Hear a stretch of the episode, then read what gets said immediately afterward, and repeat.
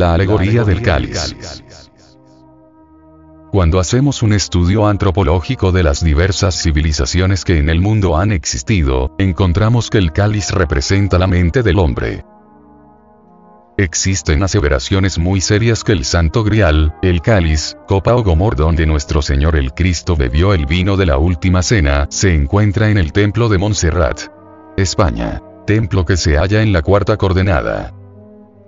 Ese cáliz está lleno de la sangre del Redentor del mundo.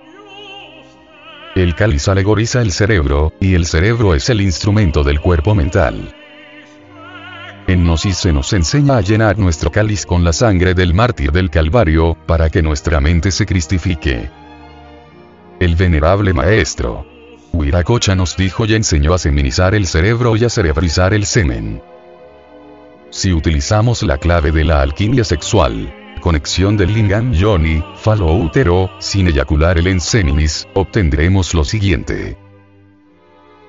El enseminis se transforma en energía, y esa energía asciende al cerebro por un par de cordones nerviosos que pertenecen al sistema nervioso simpático conocidos en la India con los nombres sánscritos de Ida y Pingala. De esta manera quien hace esta práctica su cerebro se seminiza y su semen se cerebriza. En el cristianismo antiguo se conocía que la sangre del cordero es el vino de luz del alquimista. Y ese vino de luz son las secreciones sexuales tanto de la mujer como del varón. El aceite de oro puro de la lámpara, que mencionan todas las escrituras sagradas tanto de Oriente como de Occidente, son nuestras secreciones sexuales, que sube, como energía, por las dos olivas mencionados en el libro de Zacarías, por los dos testigos, del Apocalipsis hasta el cáliz sagrado de nuestro cerebro, para cristificar nuestra mente.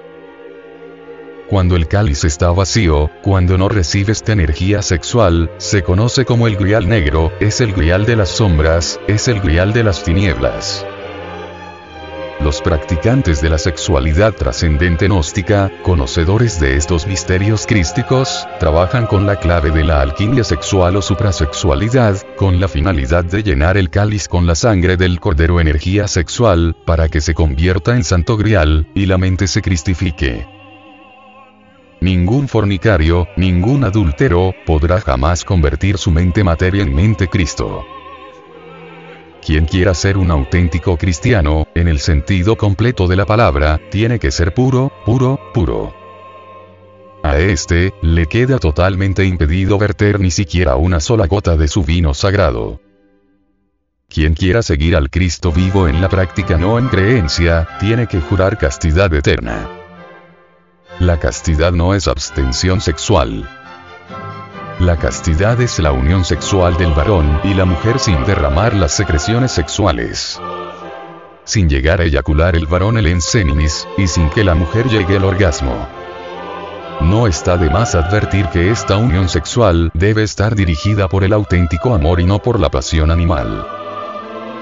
El venerable maestro, Samael Aumeor, dice a sus discípulos, Tendréis que llenar vuestro cáliz sagrado con el vino de luz, para que el fuego haga resplandecer vuestra mente entre el augusto tronar del pensamiento.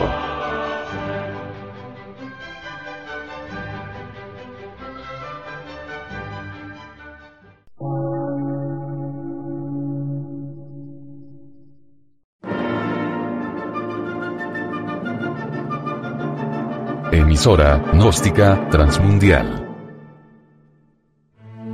por una nueva civilización y una nueva cultura, sobre la faz de la Tierra.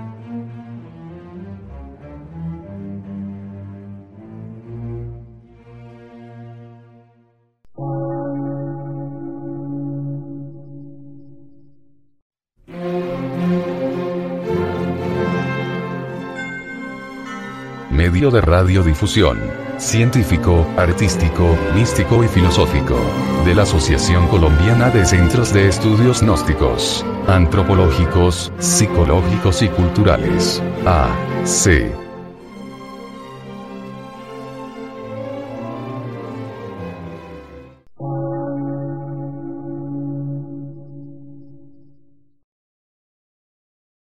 Lectura en movimiento.